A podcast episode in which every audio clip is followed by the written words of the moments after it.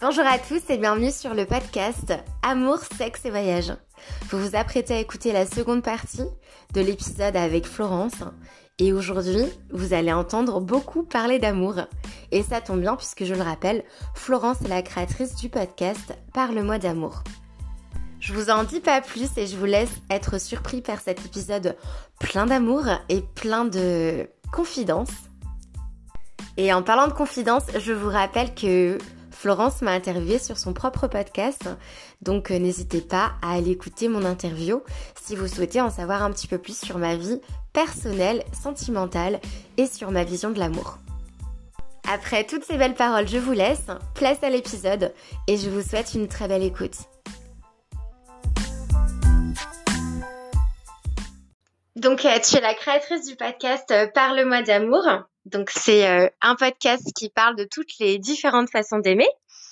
Donc, j'imagine que l'amour, c'est un sujet qui te passionne. J'aimerais savoir, selon toi, qu'est-ce qui a participé à ta construction de la vision de l'amour? Oh là là J'ai commencé ce podcast parce que je n'avais aucune idée de ce que c'était que l'amour. Enfin, j'arrivais pas à mettre une définition précise dessus. Je voyais que c'est quelque chose que tout le monde éprouvait. C'est quelque chose que moi-même j'éprouvais parce que moi, les premiers émois amoureux, euh, j'avais euh, j'avais 4 ans. Euh, enfin, la première fois que j'ai dit je t'aime un garçon, quoi.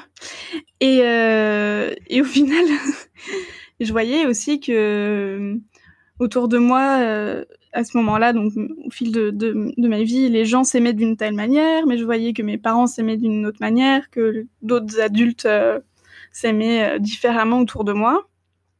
Et du coup, euh, ça m'a ça m'a poussé à me questionner sur euh, sur qu'est-ce que l'amour, qu'est-ce que l'amour selon les gens, et, euh, ça m'a donné envie de du coup de faire ce podcast pour demander aux gens, au fait, du coup, vous, vous aimez comment? C'est quoi, c'est quoi l'amour pour vous? C'est quoi dire je t'aime? Parce que, enfin, t'écoutes un peu les podcasts, donc tu sais, mais chaque personne met une, une, définition différente derrière les mots je t'aime. C'est impressionnant. En fait, euh, on dit je t'aime, euh, on a dit je t'aime toute notre vie, on le dira toute notre vie à plein plein de gens. Mais au final, euh, bah, quand quelqu'un me dit je t'aime, bah, je sais pas ce qu'il met derrière. Et quand moi je lui dis je t'aime, il sait pas ce que je mets derrière, alors que ça nous paraît limpide. Enfin, tu vois, dire je t'aime, c'est, c'est, c'est normal. Enfin, en tout cas, dans les milieux où je suis et dans mes amis, on n'a pas de problème à dire je t'aime, tu vois.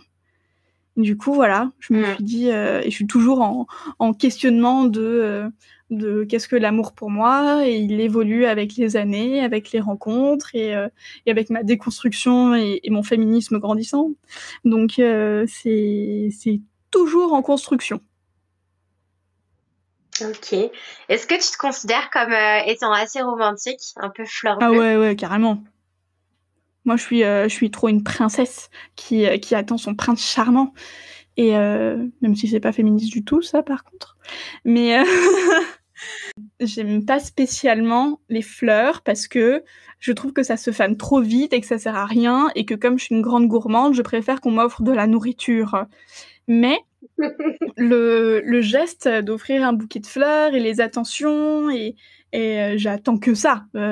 Puis comme comme plus jeune, euh, j'attendais que ça, d'avoir des compliments, d'avoir des, des mots d'amour, des attentions. Pour moi, c'est hyper important. Et puis même si j'ai, parce qu'on peut mettre dans le dans le terme romantique un peu tout ce qui est euh, ce qu'on peut voir dans les films et séries télé, le drama, les engueulades, l'amour tragique euh, qui qui est voué à, ne pas fonctionner, mais on veut le faire quand même parce qu'on s'aime. Ouh là là, alors ça ça ça c'était beaucoup mon adolescence hein.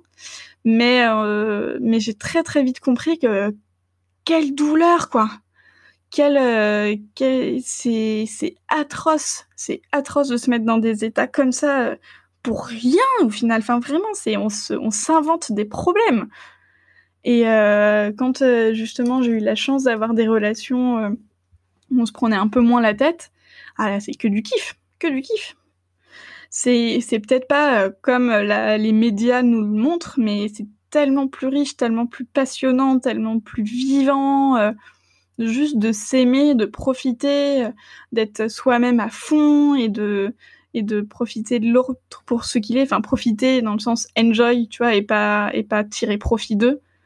Mais euh, voilà, je crois que je me suis un peu perdue dans ta question. Non, non, mais non, mais c'est très bien. du coup, tu parlais un peu de justement de l'influence un peu des médias, tout ça.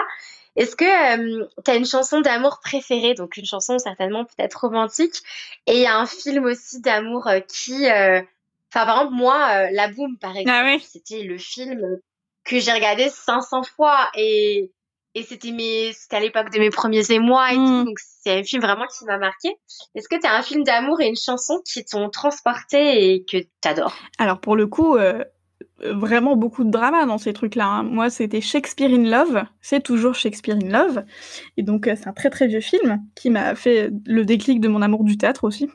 Où en fait, c'est euh, William Shakespeare qui est en train d'écrire Roméo et Juliette et euh, il se trouve qu'en parallèle, il vit une histoire d'amour avec une femme euh, qui est jouée par Gwyneth Paltrow euh, et qui, elle, cette femme, veut faire du théâtre alors que c'est au moment du, théâtre élisabétain, donc les femmes n'ont pas le droit d'être sur scène. Et donc elle se déguise en homme pour pouvoir faire partie de la troupe et elle joue Roméo.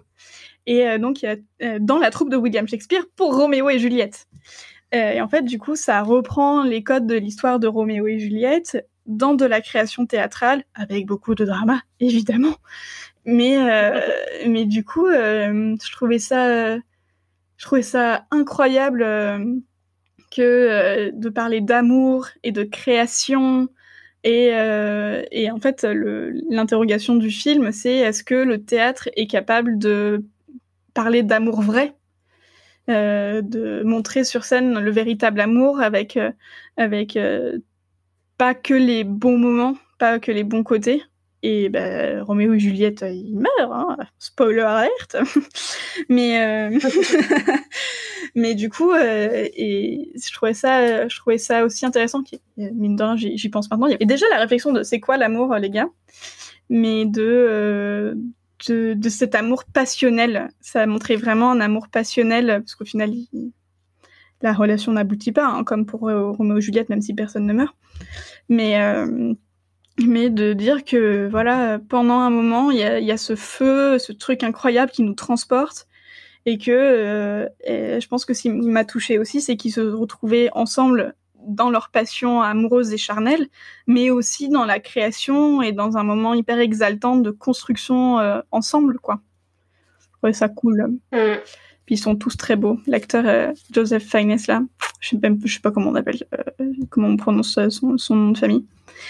Incroyable, il est si beau, il est si beau.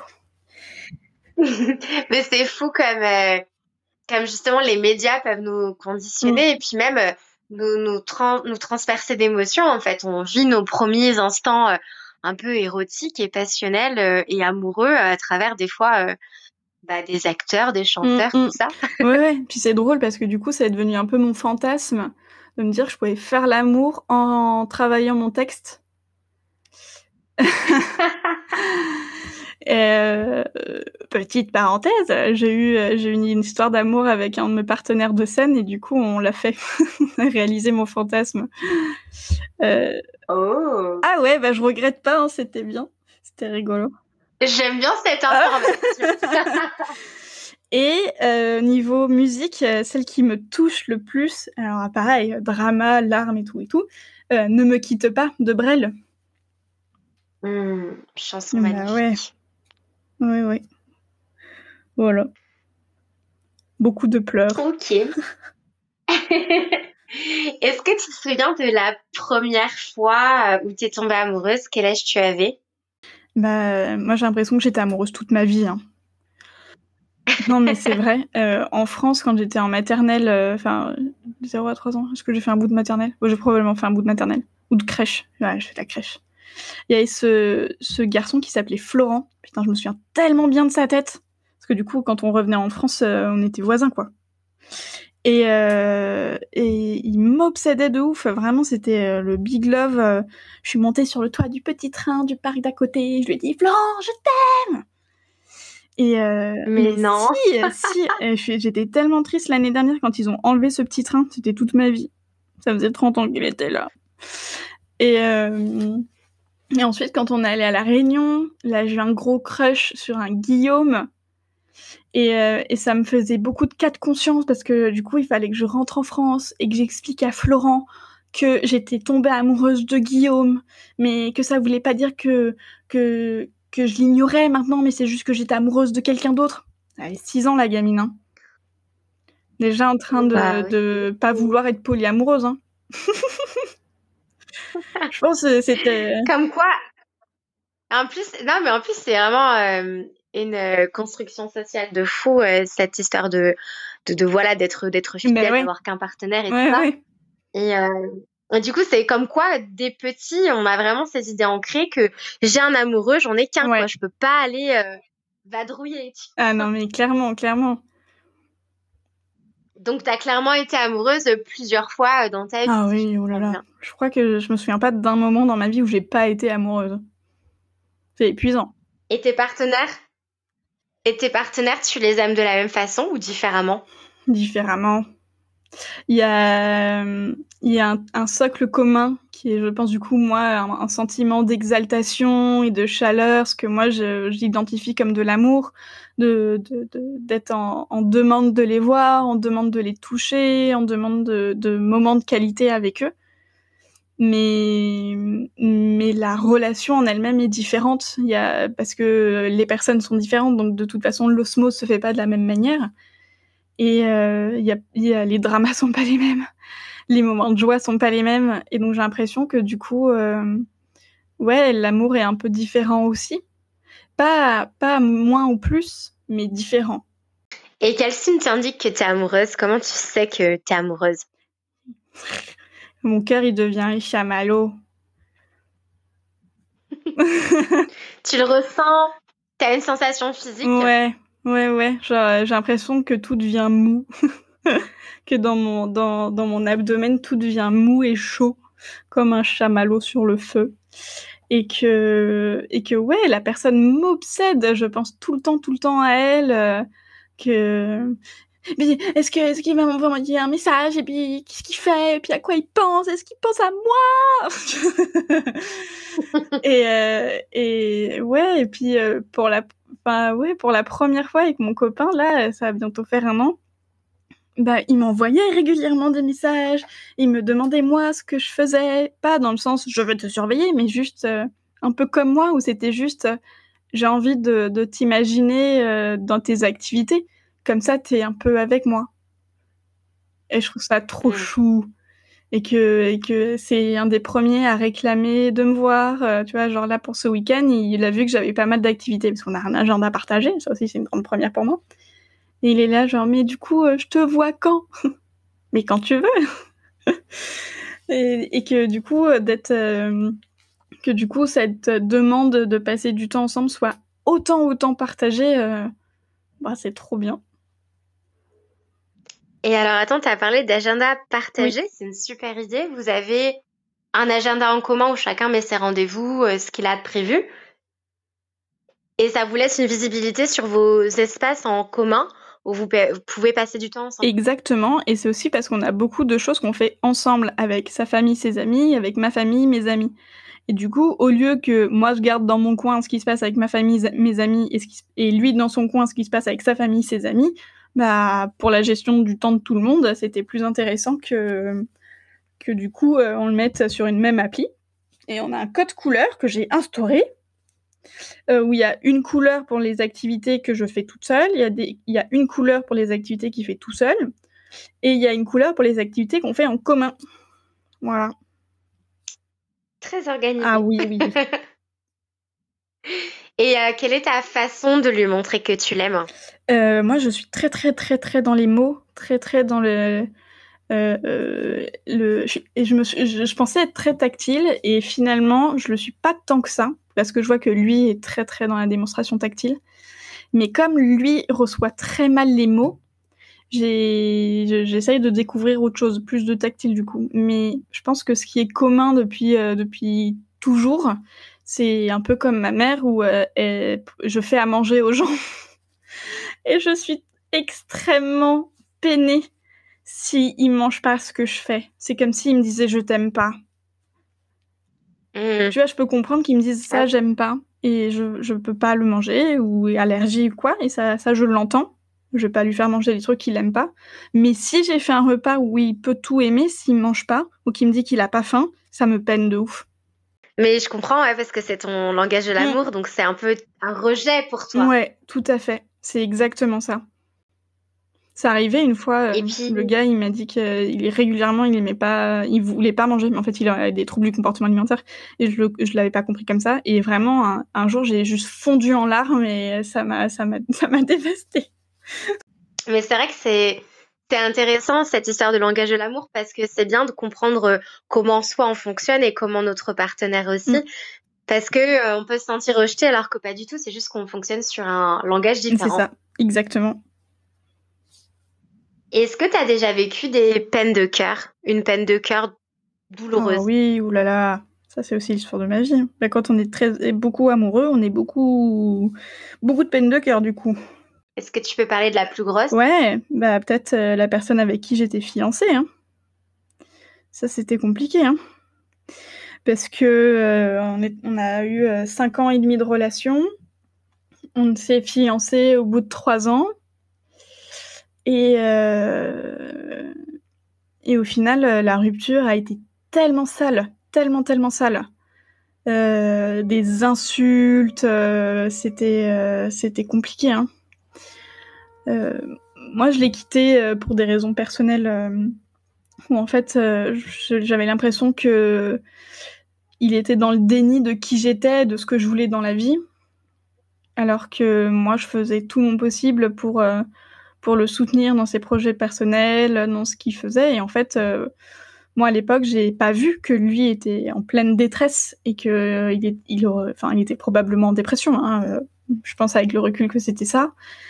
Et, et, je suis partie, c'était hyper brutal. Et, et, au final, bah, tu peux pas quitter complètement quelqu'un pour qui tu as eu des sentiments aussi forts comme ça pendant cinq ans, qui fait partie de ton cercle d'amis, que du coup euh, tu peux pas tu peux pas demander à tes amis de plus l'inviter ou qu'il soit plus invité machin et, au final à chaque fois qu'on se voyait finalement on se disait qu'on était encore amoureux mais cette relation elle allait nulle part en fait. C'était vraiment le truc euh, tragique euh, dans le sens où c'était voué à l'échec parce que on voulait pas les mêmes choses dans la vie.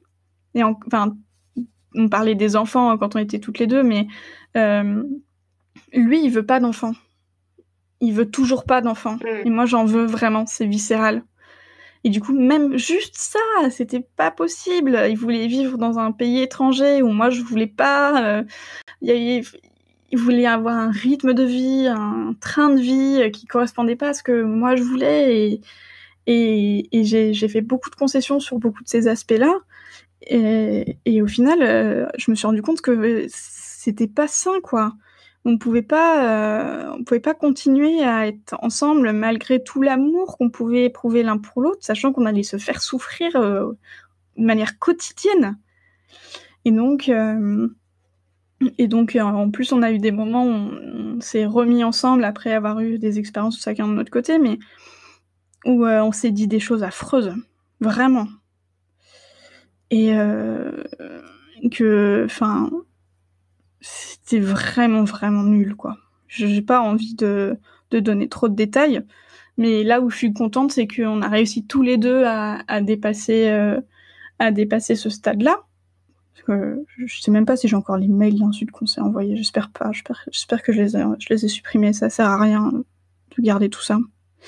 Parce que là, maintenant, euh, bah, c'est moi, je le considère comme un de mes meilleurs amis. Je connais sa nana, il connaît, il connaît mon copain, euh, et, on, et on reste. Enfin, en tout cas, pour moi, il reste quelqu'un de très important dans ma vie. Je n'ai plus du tout de sentiments amoureux pour lui. Je m'inquiète pour lui parce que sa vie est compliquée. Je m'inquiète de savoir s'il est heureux dans son couple, mais pas parce que je suis jalouse, juste parce que je veux son bonheur, tu vois, comme, comme un ami, euh, comme un ami. Et, euh, et je suis vraiment contente qu'on ait pris le temps de digérer tout ça et de, se pardonner. Hmm. Et vous vous êtes séparés il y a combien de temps? 2014. C'était en 2014. Ok, donc il y a presque bah, 7 ans, quoi.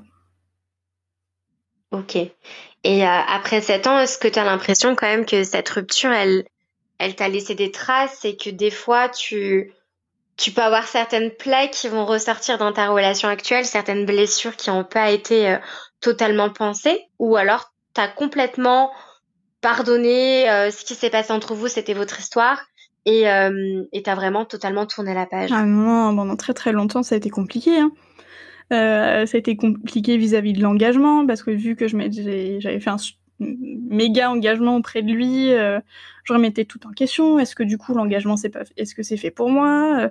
Euh, Si on parle mariage, bah c'est vraiment sérieux parce que bah j'ai failli me marier déjà une fois. Euh, et, et, de, et de, par contre, ça m'a appris effectivement qu'il fallait pas que je me laisse de côté, qu'il fallait que que je sois aimée pour qui je suis et pas à moi de faire toutes les concessions.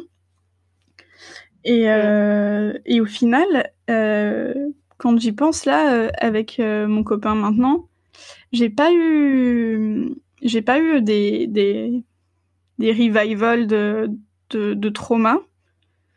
Et tant mieux, parce que c'est ce que je souhaite à chacun, hein, qu'il faut, faut guérir de tout ça. Mais c'est ça.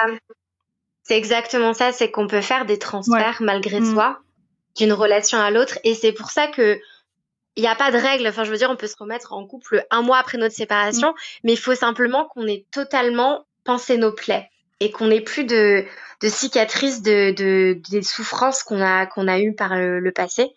Et euh, il y a trop de personnes justement qui qui sautent d'une relation à l'autre parce qu'ils ont ce besoin de combler un vide et c'est pas la bonne solution parce qu'au final on va reproduire des erreurs, on va faire des projections fausses sur le nouveau partenaire et voilà, faut vraiment prendre du temps si pour soi, pour se retrouver, pour digérer, puisque une rupture en soi, c'est un deuil. Et, c'est jamais facile, évidemment. Donc, euh, bah, c'est chouette que dans ta relation actuelle, il euh, n'y ait pas de, il ait pas de, de, reste en fait de, de, ton passé, de tes traumas passés. Ouais, mais il est tellement différent en fait. Enfin, c'est que vraiment, euh, cette relation là que je vis est tellement différente de tout ce que j'ai vécu que je je, je, peux, je peux pas faire de, de transfert. Bah ça tombe bien, tu peux me parler de cette histoire d'amour que tu vis depuis presque un an? Euh, je l'ai rencontrée à un after work. En fait, c'est une copine à moi euh, qui me savait célibataire depuis pas très très longtemps et qui me dit bah écoute, euh, il y a un apéro avec des collègues à Paris, bah viens, incruste-toi. Et, et donc bah, j'y vais pas très convaincue. Je me dis, allez, je vais lui faire plaisir. J'ai pas spécialement envie de rencontrer quelqu'un, mais soit. Et il se trouve que euh, bah je parle à, ce, jeune homme, euh, qui est pas si jeune homme que ça, puisqu'il a quand même 9 euh, ans de plus que moi. Et, et plutôt sympa, je me dis qu'il est cool et que voilà, c'est presque dommage que je fasse pas partie un peu de l'équipe pour le revoir de temps en temps. Et au final, il y a quelqu'un de cette soirée-là qui avait un peu craqué sur moi. Chose incompréhensible, on s'était pas parlé de la soirée.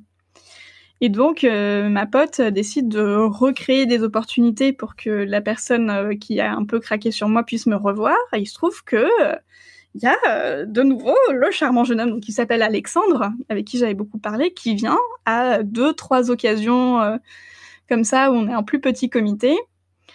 Au final, l'autre euh, finit par déménager, euh, n'a jamais tenté quoi que ce soit avec moi, et puis de toute façon, il aurait trouvé porte close, mais euh, ce qui m'intéressait pas du tout. Et, donc, on a fini par intégrer Alexandre à notre cercle d'amis à nous, et, du coup, de plus faire de, de, soirées entreprises finalement. Et une chose en a entraîné une autre. On a il m'a proposé de qu'on se voit que tous les deux. Et comme il n'est pas très très entreprenant, euh, moi je m'étais dit, mais ça se trouve, il veut juste qu'on soit potes, c'est juste que les autres sont pas dispo pour sortir ce soir-là et que, et que, bah, et qu'il veut juste qu'on aille boire un verre, quoi. Alors que non, non, pour lui c'était, c'était vraiment un truc euh, officiel, genre on date, quoi, tu vois. je, je, je, te, je te courtise. J'avais pas compris ça comme ça. Ce qui fait que du coup, quand il m'a proposé qu'on se revoie, et par contre, ça, je me suis dit, il veut quand même qu'on se voit souvent. Genre, il voulait qu'on sorte euh, deux fois par semaine, quelque chose comme ça. Je me suis dit, ça quand même la puce à l'oreille. Et donc, je me suis dit, voilà, alors, cette fois-là, donc cette deuxième fois où on sort, je vais mettre un décolleté de l'enfer avec des talons et tout, et on verra si je l'intéresse. il est tellement gentleman qu'il n'a jeté aucun coup d'œil. Je fais un bonnet presque D. Ne pas jeter un coup d'œil dans un décolleté plongeant, c'est compliqué. ah ouais, ouais. Il m'a dit, mais tu sais, j'ai une vision périphérique, donc je peux te regarder dans les yeux et voir tes seins. Oui, mais au moins tu l'as pas fait de manière lourde, machin. Et, euh, et au final, bon, ça s'est fait euh, petit à petit. Euh, comme ça, on, on a eu quelques rendez-vous avant de, de, de, de, mettre les choses en pratique. Mais et au final, bah, c'était c'était hyper doux comme comme manière de faire. Tu vois, il n'y avait pas d'espèce de jeu de je fais semblant d'être quelqu'un d'autre pour te séduire, de, faire des espèces de blagues, des espèces de sous-entendus. En plus, il m'a vu dans un contexte avec mes potes où euh, bah je cache pas qui je suis, euh, je fais mes blagues beaufs, euh, je parle de cul, euh, je fais des voix bizarres et et si, enfin tu vois, si ensuite il a voulu me voir pour moi, mais il veut me voir pour moi, tu vois. Mm. Et et que bah moi j'ai appris à le connaître aussi et c'est quelqu'un de euh, très équilibré, très calme, très euh, très rassurant, très euh, tranquille et, moi qui ai un peu tendance à, me monter la tête pour des petites choses, lui me rassure beaucoup en remettant les choses à leur place tranquillement. non mais il n'y a pas besoin de, de, se stresser pour ça quoi. Ah oui, oui c'est vrai. Bah merci bien. et que comme euh, comme il est plus vieux, il a eu quand même quelques années où il a il, habite plus chez ses parents depuis au moins 10 ans, tu vois. Enfin plus même. Et, euh, et donc il se gère. C'est un homme qui n'a pas besoin d'une deuxième maman, qui n'a pas besoin d'une infirmière. Il se fait à manger tout seul, il fait son ménage tout seul, il gère ses papiers tout seul, il gère ses rendez-vous tout seul. Il n'a pas besoin que je sois là pour gérer les choses à sa place. Il n'a pas besoin d'une femme ou de quelqu'un dans sa vie pour gérer les choses à sa place. Et ça, ça, j'avais jamais vu ça de ma vie. Puis en plus, on nous, on nous mm. complaît tout le temps le truc de les femmes doivent être euh, dans l'assistance. Euh, euh, oh, les hommes, tu sais comment ils sont, ils peuvent pas, ils peuvent pas gérer, alors il faut qu'on le fasse à leur place. Bah non, en fait, ils savent gérer. Exactement, mais je déteste ce côté charge mentale et émotionnelle qui est imposé à la mm. femme euh, par la société en fait. C'est pas parce que mm. tu as un appendice génital euh, qui est en dehors de ton corps que ça t'empêche de réfléchir. Exactement. C'est tellement vrai. Et, euh, et, donc du coup, donc là, si j'ai bien compris, vous n'habitez pas encore ensemble? Non, non. Et alors moi, perso, c'est un peu ce qui m'a manqué dans ma relation actuelle. Euh, comme je te l'avais dit euh, bah, sur ton mm. podcast, euh, nous, on a habité tout de suite ensemble, en fait. Et je sais que moi, ce que j'adore au début d'une relation, c'est bah, les premières années quand tu n'habites pas ensemble. C'est ce côté, tu te manques, en fait. C'est marrant, tout le monde me dit ça. même ses amis à lui, qui du coup ont déjà une famille, parce que c'est un peu le dernier de la bande qui fait pas de gamin. Et euh, il ah mais profite à fond de ce moment-là où euh, vous êtes pas pas habité 24-24 euh, ensemble. Euh, moi ça j'ai pas l'impression que ça enlèverait quelque chose d'habiter ensemble. Pas du tout. Euh, je suis pas je suis pas hyper pressée. Ça arrivera en temps et en heure quand ça arrivera quand il sera prêt. Mais mais j'aime profondément le côté cocon un peu quotidien même si je jure que, enfin, vu comment je fonctionne, faites genre, ah, mais j'en ai marre, euh, on va jamais au resto, euh, on se fait plus beau l'un pour l'autre. Oui, Florence, ça, s'appelle le quotidien. ce que je lui ai déjà dit, en plus, parce que du coup, on était en, en période confinement et tout, et je lui ai dit que j'étais en manque de ce côté où on se séduit et on sort et on fait des restos. Et, euh, et au final, enfin bon, il, égal à lui-même. Oui, Florence, de toute façon, on est en confinement, on peut... calme-toi. C'est pas comme si on pouvait y faire quelque chose. Mais bon. Euh, non, mais alors par contre, euh, par contre, la routine, je suis totalement d'accord. Franchement, euh, on peut être totalement à l'aise avec ça. Et moi, c'est quelque chose avec. Enfin, j'étais pas à l'aise avec la routine dans mon passé. J'avais besoin de plus de choses pimentées, tout ça. Et, et maintenant, je suis très à l'aise avec la routine. Mm. Mais c'est vrai que de pas avoir connu cette période de quelques mois ou quelques années avec mon copain où on se faisait des dates. Tu vois, on n'a jamais vraiment daté dans le sens où on, habitait ensemble. Donc, ah même si on sortait au resto ensemble, on était la chambre à côté parce qu'on n'avait pas la même chambre au départ dans la coloc.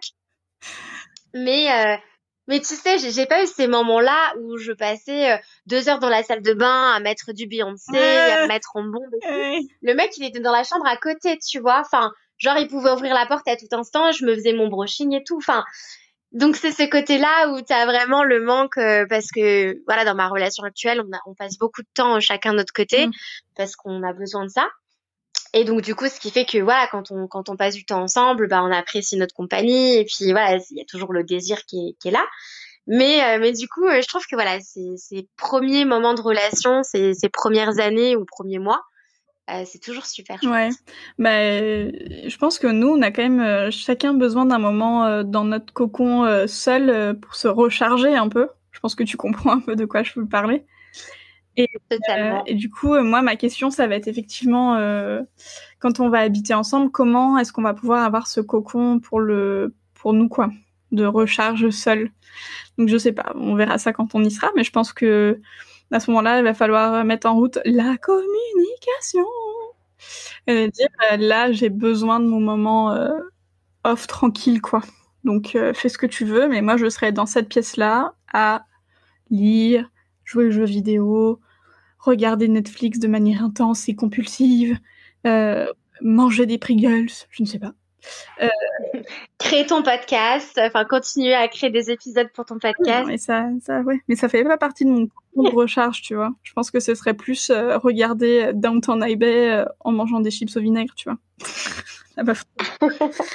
euh, et lui, il est très jeu vidéo et je sens qu'il y a des moments où il a besoin de ces 2-3 heures d'affilée euh, où il est tranquille, focus sur un truc qui, qui, qui le recharge lui, tu vois. Il faudra juste qu'on arrive à communiquer là-dessus. C'est tout. Mais je pense que ça se fera très bien. Exactement, la communication, le meilleur euh, des remèdes du coup. Oui. du coup, avant de terminer, j'aimerais qu'on reparle un peu de, ton podcast. Mmh. Donc, euh, tu en as parlé au départ en expliquant que donc tu te posais vraiment des questions sur euh, sur l'amour. Tu savais pas trop ce qu'était la définition générale parce que tout le monde avait un petit peu sa, sa propre définition. Qu'est-ce que euh, ce projet t'apporte de d'échanger avec autant de personnes qui ont des visions, des visions euh, totalement différentes euh, sur l'amour? C'est extrêmement riche. Déjà, moi j'adore écouter les, histoires des gens. Je trouve que c'est passionnant. Je trouve que l'humain est passionnant. Et donc ça permet de rencontrer des gens hyper chouettes.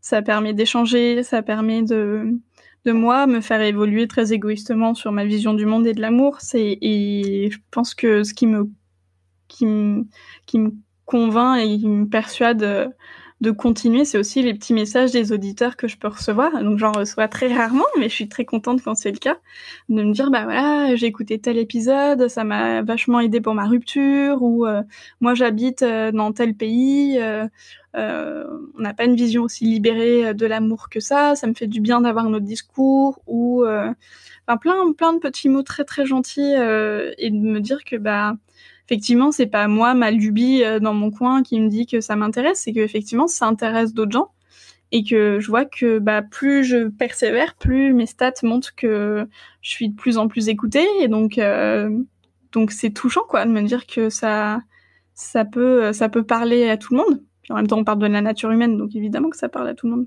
Oui, c'est ça. C'est vrai que c'est intéressant de voir que chacun, on a tous des émotions, on ressent tous des choses et d'une façon plus ou moins fortes, euh, différentes par rapport à notre éducation. Et c'est vrai que moi, c'est pareil, j'aime beaucoup les, les podcasts de témoignages ou de partage parce que soit on va se reconnaître dans ce que la personne va dire et on va se dire ah bah c'est marrant parce que moi j'ai traversé la même chose ou je ressens la même chose soit on va pas du tout se reconnaître et ça va être d'autant plus enrichissant en se disant mais waouh enfin c'est fou comme euh, bah moi j'ai pas du tout ressenti ça moi mmh. la puberté j'ai ça m'a pas fait ça. Moi, la vision de l'amour, c'est pas comme ça. Et, euh, et non, c'est sûr que bah, c'est hyper euh, enrichissant. Ouais.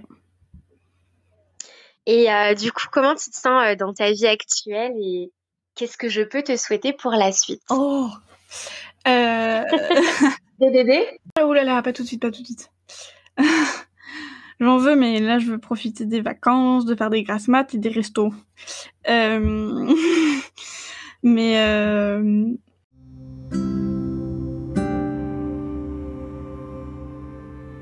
franchement, euh, quand je grandissais, je me disais, putain, avoir 30 ans, c'est la plaie, ça veut dire vieillir, ça veut dire... J'ai jamais été aussi heureuse que cette année. J'ai jamais été aussi accomplie, aussi confiante en moi, aussi euh, en phase avec moi-même que là, genre la veille de mes 30 ans, quoi. Et que c'est trop le. Enfin, vraiment, vraiment, c'est genre I'm living my best life, tu vois, même s'il y a Covid et tout, mais euh, je sais enfin qui je suis, je sais enfin ce que je veux dans la vie, sans me mettre de pression, sans que ce soit une obligation, sans que ce soit quelqu'un d'autre qui m'ait dit qu'il faille que je vive comme ça. Et, euh, et je suis euh, bien plus indulgente avec moi-même. On parlait de l'adolescence, machin. Je trouve que c'est une période hyper dure, ces moments où tu sais pas qui tu es et on se juge beaucoup parce qu'on est beaucoup jugé. Et là, là c'est juste le lâcher prise. Juste, je n'en ai rien à foutre de ce que pensent les gens. Je, je vis ma vie, je suis qui je suis et basta quoi. C'est trop bien. Et en plus, j'ai un salaire, les gars. Ça veut dire que je peux sortir et je suis pas tant restreinte que ça dans mes sorties comme quand t'es étudiant ou machin. J'ai mon propre appart avec mes propres règles. Je vis à poil si j'ai envie de vivre à poil. Je mange ce que je veux à l'heure que je veux, tout en euh, respectant euh, une bonne hygiène de vie. Faut quand même euh, parce que je m'aime et j'aime mon corps et je me respecte et du coup je veux le meilleur pour mon corps, tu vois. Et c'est ça aussi, c'est mon rapport au corps, mon rapport aux gens. tout est devenu tellement plus simple que waouh quoi. Je souhaite à tout le monde d'avoir 30 ans de manière aussi sereine. enfin, si on pouvait être serein euh, dès, dès 15-20 ans euh, de manière comme ça, ce serait chouette, mais bon, on est en construction à ce moment-là, donc c'est normal que ça prenne un peu des, des chemins de traverse. Et euh, ce qu'on peut me souhaiter, ce qu'on peut me souhaiter, c'est que ça continue déjà, que ça puisse aller que en s'améliorant, que effectivement, je sais pas, plein de surprises. Je veux pas forcément avoir qu'on me dise ah ben j'aimerais qu'on me souhaite un travail plus épanouissant parce que c'est vrai que j'aimerais bien avoir un travail un peu plus épanouissant, mais il m'apporte beaucoup déjà humainement actuellement on pourrait dire euh, qu'on pourrait me souhaiter effectivement des enfants, euh, d'habiter avec mon, mec, euh, qu'on ait une vie de famille, mais en même temps, j'ai pas envie de savoir ce qui m'attend. Enfin, tu vois, j'ai envie d'être surprise par la vie. Je crois que c'est ça qu'on peut me souhaiter des, bonnes surprises dans la vie. Bah, j'ai envie de dire, je pense qu'on peut pas terminer mieux un épisode que sur ces belles paroles. Bah écoute, je te souhaite de bah, d'être euh, face à plein de belles surprises dans ta vie et de continuer du coup bah, à, apprendre à te connaître parce qu'effectivement, euh, je pense que comme tu l'as très bien dit, arriver dans sa trentaine, c'est un bel âge parce que on a eu quand même entre nos 20 et nos 30 ans de l'expérience de vie, on a appris à se connaître, à se détacher du regard des autres, à se détacher de des injonctions sociales, tout ça, et de, de vivre avec euh, avec euh, avec qui on est en fait et s'écouter. Mm. Et c'est la chose la plus importante. Et effectivement, quand on se sent bien, il y a des belles opportunités qui gravitent autour de nous et, et des belles surprises qui nous attendent sur le chemin de la vie. Ouais, c'est ça. En tout cas, je te remercie beaucoup pour euh, cette petite collaboration. Ça m'a fait très plaisir de participer à ton podcast et euh, j'ai pris beaucoup de plaisir aussi oh. à en savoir davantage sur la personne qui se cache derrière le podcast Parle-moi d'amour. Donc merci beaucoup pour euh, ta participation. Bah, merci à toi d'avoir proposé euh, euh, cet échange. C'était vraiment vraiment une bonne idée. J'ai pris beaucoup de plaisir à parler avec toi, effectivement, de ce partage, de cet échange. merci beaucoup.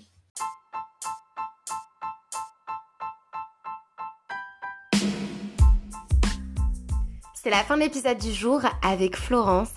C'est donc la fin de son interview. J'espère que celle-ci vous a plu. En tout cas, j'ai pris beaucoup de plaisir à échanger avec Florence. Et je te remercie personnellement, Florence, pour cet échange qualitatif qu'on a eu à l'occasion de l'enregistrement pour ton podcast et pour le mien. J'espère que cet épisode vous aura tous plu et vous aura apporté du baume au cœur et plein d'amour dans votre vie. Et je vous retrouve très très vite pour un tout nouvel épisode d'Amour, Sexe et Voyage, le podcast. À très vite